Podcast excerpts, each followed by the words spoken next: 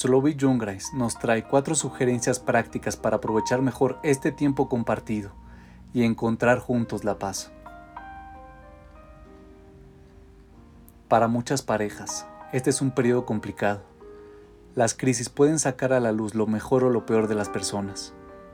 Vivir juntos 24/7, muchos en espacios reducidos, con estrés emocional y económico, además del miedo a lo desconocido, puede afectar incluso a las mejores relaciones.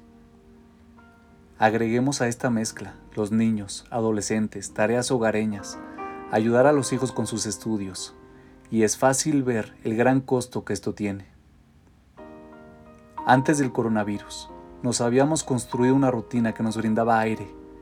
Íbamos a trabajar, los niños iban a la escuela, socializábamos con amigos y la familia amplia. Pero ahora tenemos que pasar nuestros días y nuestras noches constantemente juntos. Muchos se sienten frustrados y entraron en una zona negativa. ¿Cómo podemos navegar estos días con éxito como pareja? El número uno. Focalizarse en las necesidades y los objetivos. Aunque seamos una pareja, eso no significa que estemos de acuerdo en todos los temas uno puede entender que nos has hecho una catástrofe y el otro no entender cuál es el problema. Podemos estar en la misma situación y tener perspectivas completamente diferentes.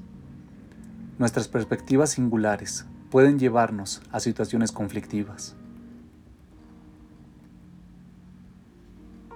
Para mantener fuerte nuestra relación, ahora es el momento de alejar la confusión e identificar las necesidades.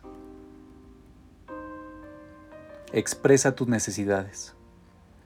Si necesitamos que nuestra pareja escuche nuestras opiniones, que tome con mayor seriedad las preocupaciones por la salud, o que se relaje un poco para no caer en la ansiedad, entonces debemos tener una conversación y expresarnos. Vivir juntos en cuarentena también significa que hay muchas más responsabilidades en el hogar. En vez de frustrarnos y caer en el resentimiento, hablen sobre el tema y vean cómo ambos pueden ser responsables. Dividan las responsabilidades. Consideren las obligaciones de cada uno. ¿Quién cocina? ¿Quién saca la basura? ¿Quién lava la ropa y después la guarda? Si en la casa viven niños, no hay ninguna razón para que ellos no tengan parte en esta conversación.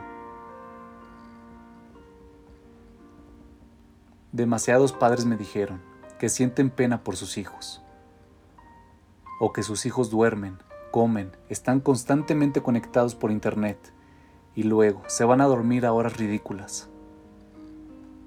Es hora de recuperar el control de nuestros hogares con sabiduría. De eso se trata la paternidad.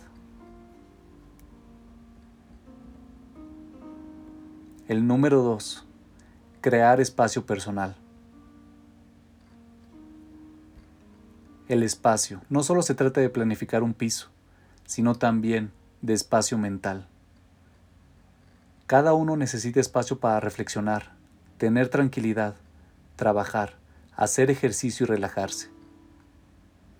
Pedir que necesito tiempo a solas no implica que no te ame o que no quiera estar contigo. Significa que relajarse y encontrar un tiempo para uno mismo es sano para ambos. Piensen en la forma de proveer tanto espacio físico como emocional si viven en un departamento pequeño, pueden colocar una cortina y un escritorio. Pueden planificar un programa para que ambos padres no estén todo el día de guardia. Encontrar cierta rutina nos hace sentir que recuperamos un poco de control y seguridad. Expresa tus sentimientos en una conversación privada y tranquila. Si cada uno encuentra un tiempo para sí mismos a solas y creamos un programa nos sentiremos menos antagonistas y sobrepasados.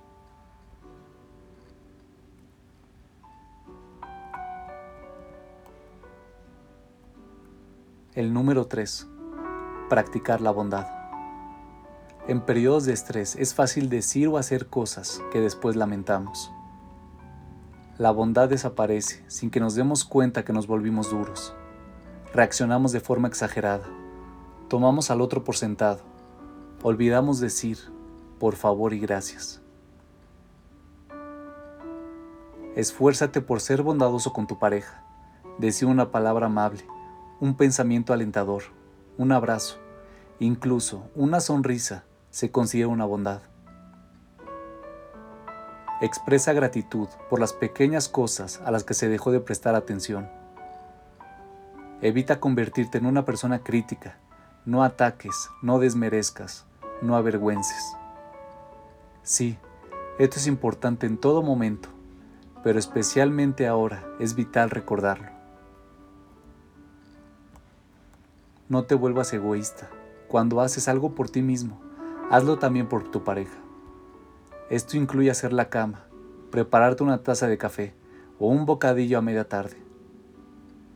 No porque cuentes con recibir algo a cambio, sino simplemente porque eres bondadoso. Si notas que tu pareja está un poco triste, tienes que ser especialmente sensible. Acuda al humor para levantar su espíritu. Sé positivo. Perdona. Pide perdón. Deja de culpar y encuentra una manera de expresar, te amo y vamos a lograr superar esto.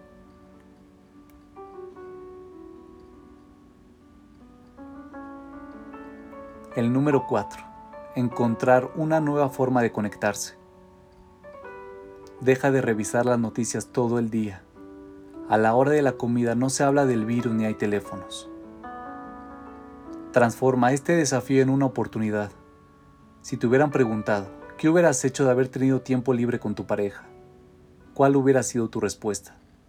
Bueno, ahora lo tienen. Aprovechenlo.